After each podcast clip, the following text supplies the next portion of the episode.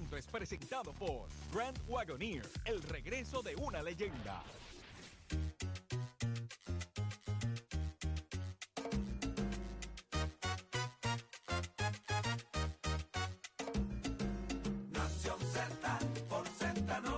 de elemento, aparte del tema del impuesto Ya al sol y otros puntos muy importantes. compra de- Análisis de tus mañanas de lo que ocurre en y fuera de Puerto Rico comienza aquí en Nación Z.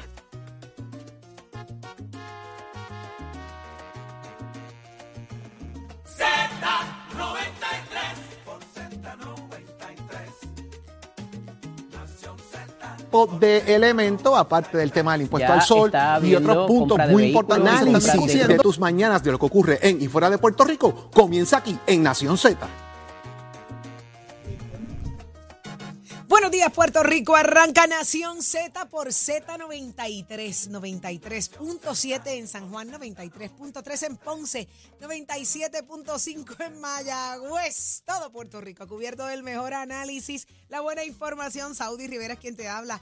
Junto a Jorge Suárez, Eddie López. Muy bueno. Mira qué viejo hoy. Es viernes, ¿sabes? Es viernesito, es viernesito, es viernesito. ¿Cómo? Sí, lo que pasa es que el viernes tuyo empezó el miércoles. Sí, sí, parte.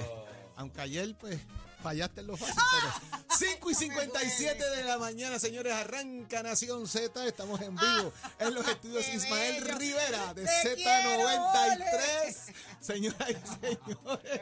Y en todas nuestras aplicaciones digitales, en el 93.7 FM en San Juan, 93.3 en Ponce y 97.5 en Mayagüez. Conéctese ya con nosotros, señores, que es viernes y usted sabe lo que pasa aquí los viernes. Lo que nos da la gana. Buenos días. Eso es verdad. Ay, qué fuerte. Yo estoy- Eddie yo López, estoy tú un estás en poquito- baja. Sí, no, no estoy, estoy bien, pero no lo entiendo ustedes. Que hacer el Que mapita fallé en lo después. fácil. Mira, eh, hoy es viernes, como tú muy bien dices, 26 de mayo del año 2023.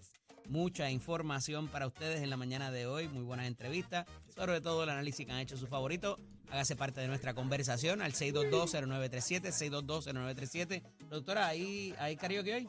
Hay karaoke ¿Cómo? hoy. Ahora mismo le vamos a decir de qué. Así que también nos puede seguir a través del Facebook y del app La Música para que se entere todo lo que acontece aquí en los estudios Ismael Rivera de la emisora nacional de la salsa. El hachero tiene el gel puesto hoy también. Ya está ready para el weekend, para, coque- para el coquetongo del weekend. ¿Cómo? Si tú tienes un carrito viejo y lo mantienes limpiecito, pues ya tú sabes cómo es el pichón y la jaula lo metes.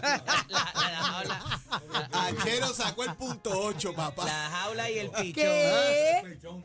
O sea que si ¿Tú tienes un punto ocho? yo tengo un 1006, ¿Qué tú me dices? 85. El de los, ¿En el que serio? abre los ojitos al frente. Ahí lo tengo. ¿En serio? ¿Y lo vas a sacar a pasear este fin de semana? No, te- se queda que en casa. Eso no No sale. sale, no sale. No, no, lo voy Muy bien, muy No bien. de. ¡Ay! ¿Qué fue? Pero No, tranquilo, tranquilo. Vamos a entrevistarte con eso del punto seis. Óyelo, pero mira, Eddie, ¿tú estás ready? ¿Tú, cómo, tú, tú- ¿Qué tú hiciste anoche? Yo No me tienes que decir, no, no te sacrifiques tarde. por mí. voy a decir nada más que salí bien tarde de trabajar, pero. De trabajar. Sí, sí, ¿En serio? Sí, mano. De de trabajar. trabajar. Buena. Estaba con la chica era. ¿Con qué? La chica La plástica. vieja. ¿Estás con la vieja? No, no. estaba La vieja estaba en el baúl. Ole, Eddie estaba trabajando anoche. Yo le envié fotos. eh, él- Ah, sí. Envió una foto. ¿Hay evidencia? Hay evidencia. Es cuestionable. Es cu- Cuestionable eran los personajes Es en la foto. cuestionable. Es cuestionable. Es cuestionable la foto, es cuestionable. Ah, ok. Sí, sí. Bueno, pues Es, vamos. es cuestionable la foto por componente de trabajo. Ah, bueno. Bueno, pues vamos a pensar que sí. Pero hoy conversamos con el representante Jesús Santa. ¿Qué tiene que decirnos? Usted se entera aquí en Nación Z, Eddie, en el análisis del También día. te puede decir Jesús Santa que me gané los chavos allá. ¿Cómo? Ah, bueno, estaban juntos. Sí, sí, sí, estábamos allá en la, están dando, están las vistas de presupuesto y había unos nombramientos Ah, no, allá pues en el está bien. Capitolio, así que había un montón de cosas pasando. Mira, eh, en el análisis, como todos los viernes, está con nosotros Carlitos Bianchi y también el licenciado Adrián González Costa. Vamos a hablar acerca de esta solicitud de desestimación de lo que es el recurso que presentara Victoria Ciudadana y el PIB y también el asunto de que lo vamos a discutir nosotros, pero a ver qué ellos nos tienen que decir de ese pedido de Tatito de renuncias en el FEI de- a raíz ¡Ah! Que los del voten caso a de- todos, de dijo. Nogales, así que a ver qué nos dicen ellos sobre eso. Tatito dijo que los voten a todos. A todo. A todos. A todo. Ay, Jesús. Que les den, pico- que les den picota, fue Eo. la palabra que utilizó. Mm. Supuestamente. Dice, pide que le den picota a los miembros del FEI. Bueno, discutimos ya mismo unas cosas que dijo ahí. Ingobernable. Eh, también viene para acá, eh, va a estar con nosotros el portavoz de aduana, Jeffrey Quiñones. Señores, unos consejos para el tema ahora de verano de eh, los vuelos y otros elementos, porque hay un problema con el tema de la carne de cerdo de República Dominicana hacia Puerto Rico. Y de alguna manera, pues eso los, los están trayendo pasajeros y otras cosas más. Y hay genera unos prohibiciones. Porque antes era al revés. Antes no te dejaban entrar con carne de Puerto. Rico a, A República, Unidos- y y a a Estados República Unidos Dominicana. también. Y Sí. Estados Unidos también. Así que vamos a ver, Jeffrey no va a hablar de eso, porque hay aquí unos para problemitas por ahí para sí, que la gente sepa lo que está pasando. Así que va a estar con nosotros acá eh, nuestro amigo Jeffrey Quiñones, quien es portavoz de la aduana, señores. Interesante, así que vamos a estar bien pendientes. Pacheco, ¿qué está pasando en Puerto Rico y el mundo? Buenos días, Saudi. Buenos días, Jorge. Buenos días, Eddie. Buenos días, Puerto Rico. Soy Emanuel Pacheco Rivera informando para Nación Z en los titulares. El gobernador de Puerto Rico, Pedro Pierluisi, anunció ayer jueves que aunque tanto él como la Asamblea Legislativa concu- concurren con el presupuesto presentado por la Junta de Supervisión Fiscal para el próximo año fiscal, ascendente a 12.740 millones de dólares, realizará cambios en diversas áreas para cubrir necesidades y prioridades de los puertorriqueños.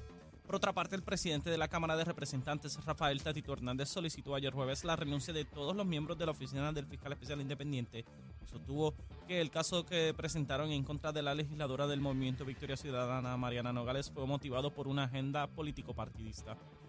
En otras noticias, la División de Integridad Pública y Asuntos del Contralor del Departamento de Justicia investiga a la psicóloga Maite Gerandi Cruz, hermana del exsecretario de la Gobernación Ricardo Gerandi Cruz, tras un referido presentado el 12 de mayo de 2022 por la Oficina del Contralor. Una auditoría reveló supuestas facturaciones de la psicóloga al Departamento de Corrección y Rehabilitación que confligían con lo facturado a otras dependencias gubernamentales. Hasta aquí los titulares, les informó Emanuel Pacheco Rivera. Yo les espero en mi próxima intervención aquí en Nación Z, que usted sintoniza por la emisora nacional de la salsa Z93. Precision Health Centers te presenta la portada de Nación Z. En Precision Health Center le cuidamos de la cabeza a los pies. Justicia está investigando a la hermana del ex secretario de la gobernación. ¿Qué pasó aquí? Jorge Eddy. Mira, la División de Integridad Pública y Asuntos del, del Contralor del Departamento de Justicia investiga a la psicóloga Maite Gerandi Cruz, quien es hermana del exsecretario de la Gobernación, eh, Ricardo Gerandi, tras un referido que presentara el 12 de mayo del, 2002, del 2022. La auditoría que se está tratando se eh, habla de que ella, como psicóloga, obtuvo contratos en el Departamento de Corrección el 20 de febrero del 2018 por 30.729 dólares para coordinar, para ser la coordinadora de la logística eh, diaria del proyecto PREA, que es el tema este de, la, de las violaciones, del rape, eh, que se da en las cárceles y ese tipo de cosas, y que re- re- requería de alguna manera implementar eh, metas, el monitoreo de progreso, la, cómo están alcanzando de alguna manera la implementación del programa. Ella presentó eh, facturas por 22.528 dólares correspondientes a servicios ofrecidos por 704 horas, pero de igual manera presentó también eh, para básicamente las mismas fechas y el mismo periodo de tiempo, según se alega en el documento que está siendo bajo investigación, horas en el Departamento de Educación y una facturación de 24 mil dólares. Eh, así que presentó facturas correspondientes a servicios de 180 horas en periodos similares a los que tenía el Departamento de Corrección. Parte de lo que levanta bandera aquí, obviamente que usted no puede estar en dos sitios a la vez, pero volvemos, no dice si esto es a ella como individuo o es una corporación. Y eso es parte de lo que discutíamos la semana pasada un poco. Si es una corporación y usted tiene empleados, usted puede hacer eso porque hay gente haciendo eso físicamente y usted lo puede demostrar. Ahora, si esto es ella como individuo, pues yo creo que aquí tiene un problema, ¿verdad? Porque también se está investigando, Saudi, no solamente a esta, a la hermana de Ricardo Gerandi, a la, a la psicóloga, sino también se está investigando a la directora de DIPAC, Yolanda Morales, eh, quien tiene una pesquisa precisamente porque ella estuvo como contratista en el Departamento de Corrección eh, por acciones, eh, ¿verdad? Eh, pero también tenía contratos en la Cámara de Representantes, tenía contratos en desarrollo agrícola y tenía contratos en la oficina del gobernador. Y básicamente facturaba, los, la- los periodos eran similares en cuestión de horarios y, y fechas. Y eso es lo que levanta bandera. Obviamente el Departamento de Corrección está siendo evaluado, la secretaria está haciendo y mirando lo que está pasando, eh, pero aquí dice, ¿verdad? Que todavía está esta, esta persona que se está haciendo referencia, eh, Yamilet Flores García, aún tiene contratos vigentes hasta el 30 de junio del 2023 eh, con FIDA, que es Innovación de Desarrollo Agrícola, por 700, por 75 mil para brindar servicios de gerencia de proyectos, a diferencia de la psicóloga, la hermana de Ricardo Gerandi, que no tiene contratos en el gobierno.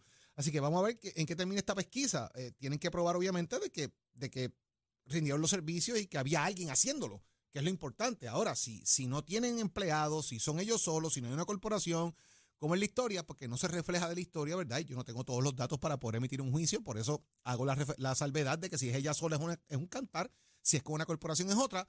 Vamos a ver qué refleja la investigación, Eddie. Mira, como muy bien trae Jorge, la, pasada semana cuando hablábamos de esto en el abstracto, que se hablaba de un, o una contratista, y ya le ponen el nombre particularmente, aquí alguien hizo la asignación. Alguien se sentó a ver qué contratos tenía quién eh, y se solicitaron las facturas y elevan esta investigación.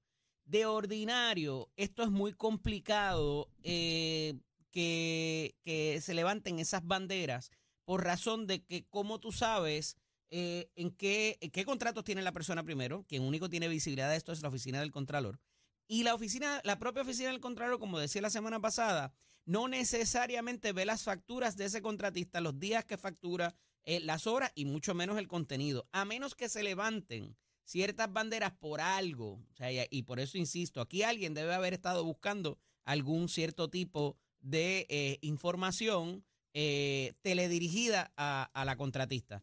Porque empezar a buscar las facturas de la Cámara, las facturas de educación, las facturas de corrección, las facturas de... O sea, eso toma tiempo y no es, no son documentos, y más cuando se trata de servicios eh, de, este, de este tipo, eh, que son consejería y demás para los psicólogos, eh, no es algo, es como el trabajo de nosotros los abogados, que hay una- un grado de confidencialidad y está protegido, de hecho, dentro de las reglas de evidencia para propósitos de, de ventilar eh, cuál es la labor que se lleva a cabo. Evidentemente, pues alguien revisa la factura y eh, ve que eh, el exceso de horas todavía, y coincido con Jorge por demás, el hecho de que si es una corporación y hay tres psicólogas, por ejemplo, o 10 o 15, lo que sea, y pues obviamente cada cual puede hacer su trabajo en, eh, en, eh, de- en bulk, ¿verdad? E- y facturar más de las 24 horas que tiene un día, porque evidentemente los servicios se dieron.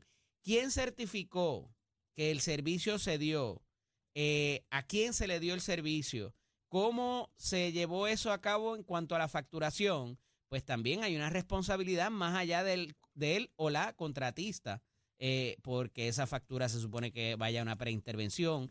Y me estaría muy, muy raro de que nadie, en términos eh, de las agencias, si es que no se dieron los servicios, eh, se haya percatado. O sea, pudiera ser que la contratista dijo, "Mira, eh, eh, o sea, le metió 30 horas a- a- en una semana, por decir, ¿verdad? A una de, pero si estaba en esa dependencia y estaba en otra, es muy difícil poder tener esa visibilidad de quién dio el servicio. De hecho, y, y esto lo, lo corroboré luego de que tuvimos la conversación aquí, Jorge, y cuando tú facturas en ese tipo eh, de corporación, de ordinario, las agencias o las entidades gubernamentales te están pidiendo que proveas, si es gente de la corporación, en un bufete, por ejemplo, te dice, ok, tú facturaste tantas horas, ¿quién hizo qué?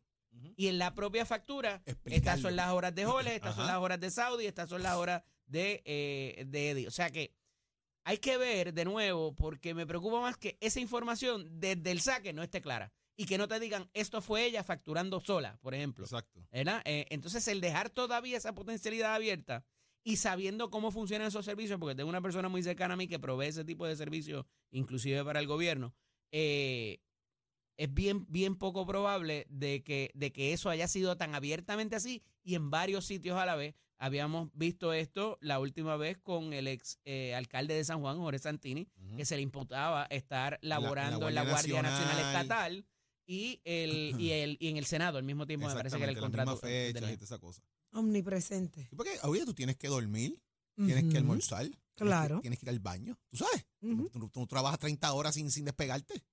Así es el Hay que mambo. tener cuidado cuando uno estas horas ahí. Así es el mambo. Vamos a ver qué pasa. Está interesante esa investigación, pero vamos a hablar de otros asuntos también porque se habla de que hay posibles cambios en la cúpula de Luma. Eh, ¿Qué será? ¿Quién, ¿Quién tú crees? ¿Quiénes ustedes creen que van a hacer?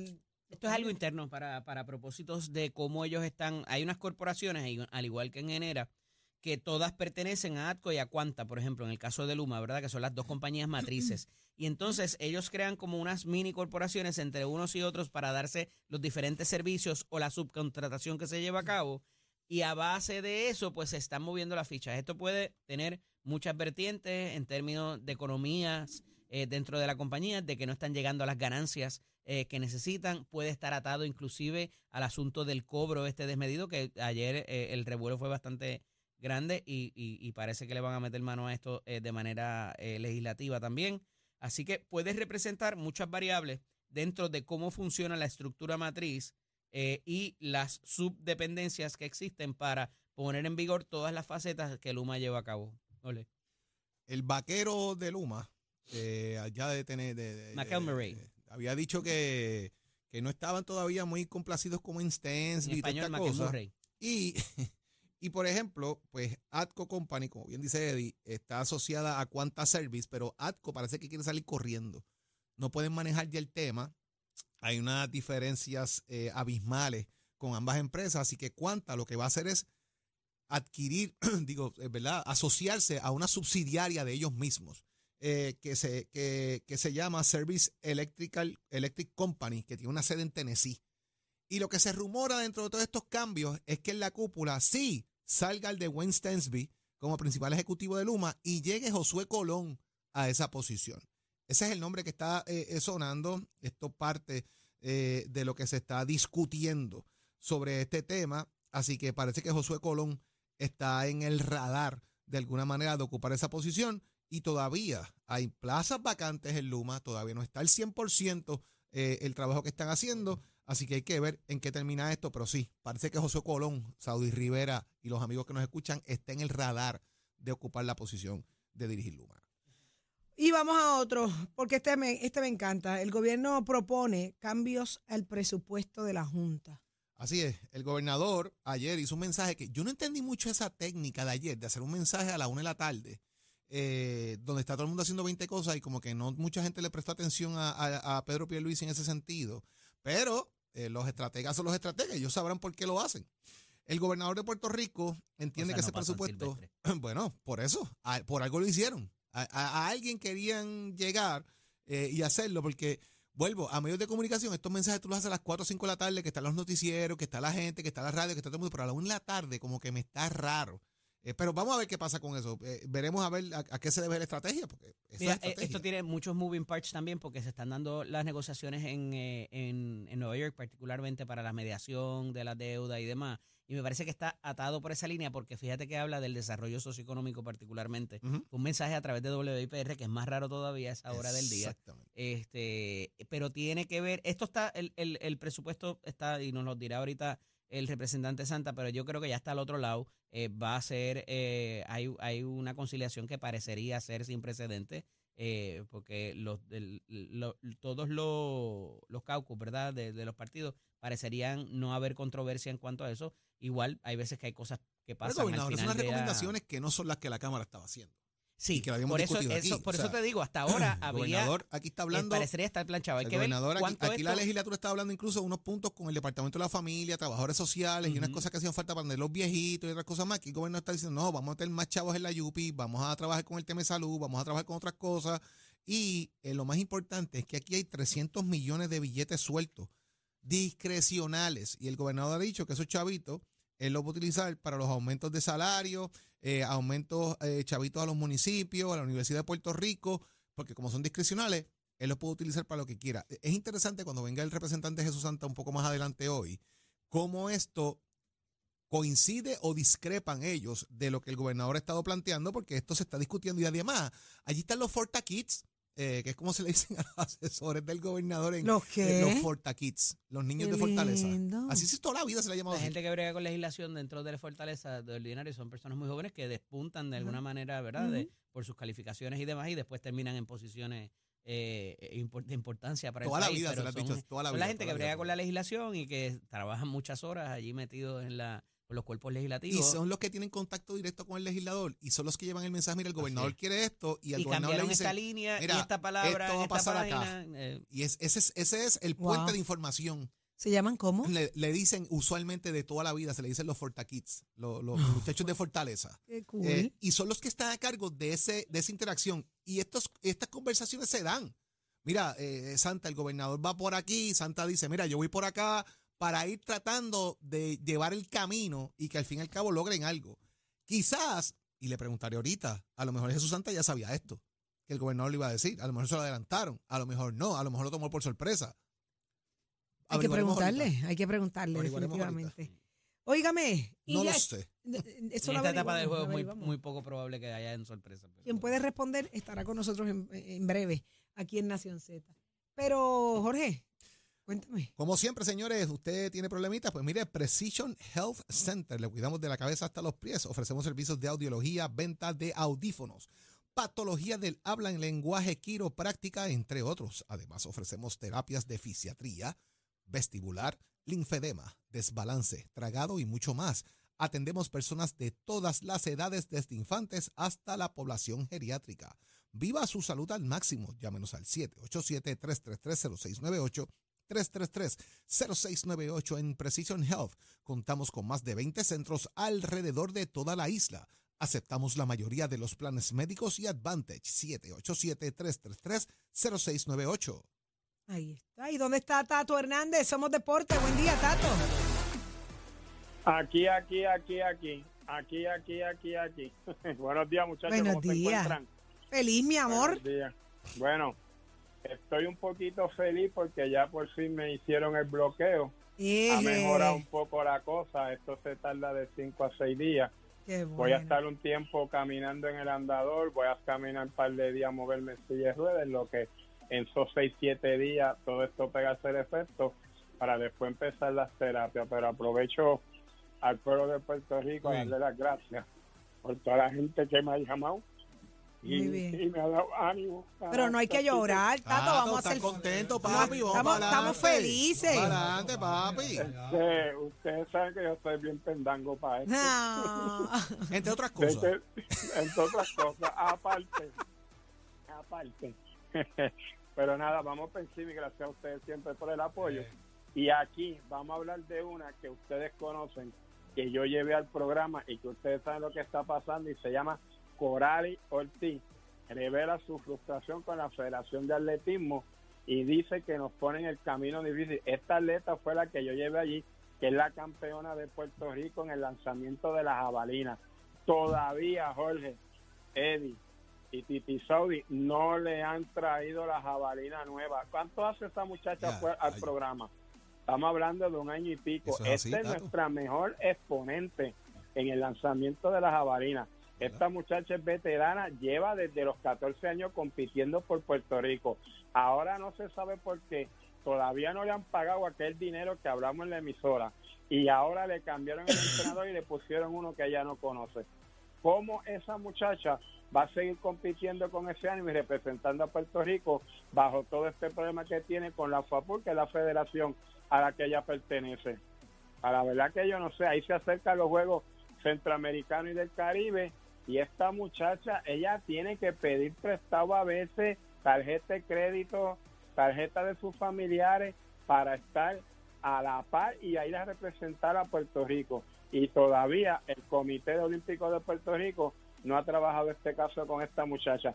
Yo quisiera saber qué excusa tienen para más de un año y pico esta muchacha no tiene una jabalina nueva. ¿Se entiende? Pero así a- así estamos, mami. Así hay muchos atletas también.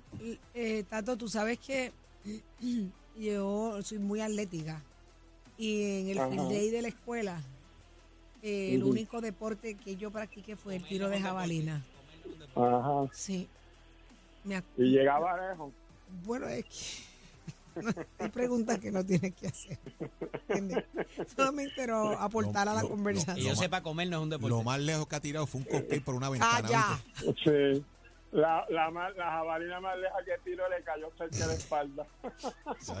Cállate. Bueno. Ya, era una aportación. Va- al- al vamos tema. a ver Pero que aparezca la jabalina. Vamos, lo- vamos lo a bregar con eso. fue un poco de Bavarian Cream, brother. Eso fue. Sí, que, que el Comité Olímpico puede hacer con esta joven y español, conseguirle esa jabalina, aunque sea, para que ella vaya a la par, porque tú sabes que toda esta gente, para los centroamericanos, van con sus instrumentos nuevos y todas esas cosas, y bien amoladitos ahí. Puerto Rico tiene un grupo selecto también de atletas, que hay compañías que los ayudan. Vamos a incluir a Coral y en esa compañía, ya sea con Barea, ya sea con Bad Bunny, con Carlos Delgado. ¿Cuánto- cuánto No, no, no tengo idea, no tengo idea que vale una jabalina, pero voy a hablar pesos. con ella. Yo creo que un poquito más. Sí, yo creo que un poquito más, sí. No, y esos dan sí. un estuche bien grande para meterlo en los aviones también. Sí. Es un revuelo, pero yo voy a hablar con ella para ver qué precio vale eso, para ver si acaso Dale, se la déjanos podemos saber. conseguir por acá. Déjanos y saber, con nuestra Tato, gente. y aquí lo Está vamos a, a lograr. Pero lo que sí. Pues bueno, ya te saben que este segmento de deportes es con los pisos de Mestre Escolar que te informa que ya estamos en el proceso de matrícula para agosto y los que estaban esperando la nueva aparición del humilde en la categoría Pro Import este fin de semana lo pueden ver en Rotores y Pistón y Salinas recordando que pueden pasar por cualquiera de estos recintos, cinco recintos que tenemos esperándote para que un año y dos meses tú te conviertas en un profesional. ¿Te gusta la mecánica automotriz? Combina con la mecánica racing 787-238 9494 este es el numerito a llamar. Visita nuestro recinto, compara ciencia de equipo y toma tu decisión de estudiar en Mestre Escolar. Llévatela, Cheru. Segmento del tránsito es presentado por la Comisión para la Seguridad en el Tránsito. Utilizar el cinturón de seguridad salva vidas de día y de noche. Si no te amarras, pagas. Buenos días, Puerto Rico. Soy Manuel Pacheco Rivera con el informe sobre el tránsito. A esta hora de la mañana se mantienen despejadas gran parte de las carreteras a través de toda la isla, pero ya están congestionadas algunas de las vías principales de la zona metropolitana, como la autopista José de Diego, entre Vega Baja y Dorado, igualmente la carretera número 2 en el cruce de la Virgencita y en Candelaria, ambas en Toa Baja. Además, algunos tramos de la APR5, la 167 y la 199 en Bayamón, y la autopista Luisa Ferrencaguas, específicamente en Bairoa, y también la 30 entre Juncos y Gurabo. Ahora pasamos al informe del tiempo. El Servicio Nacional de Meteorología pronostica para hoy una mañana relativamente estable con algunos aguaceros pasajeros afectando sectores del este y del sur de la isla durante la mañana. En la tarde se espera el desarrollo de tronadas sobre sectores del interior norte y oeste. Estas lluvias podrían provocar inundaciones urbanas y de riachuelos. Los vientos estarán del sur de 10 a 15 millas por hora y las temperaturas estarán en los altos 70 grados en las zonas montañosas y los bajos 90 grados en las zonas costeras, con el índice de calor sobrepasando los 110 grados en el norte central. Hasta aquí el tiempo les informó Emanuel Pacheco Rivera. Yo les espero en mi próxima intervención aquí en Nación Z que usted sintoniza por la emisora nacional de la salsa Z93. Próximo. No te despegues de Nación Z. Próximo. Lo próximo eres tú a través del 6220937. Abrimos nuestras líneas telefónicas porque hoy es viernes de hacer lo que nos dé la gana. Llévatelo, chero.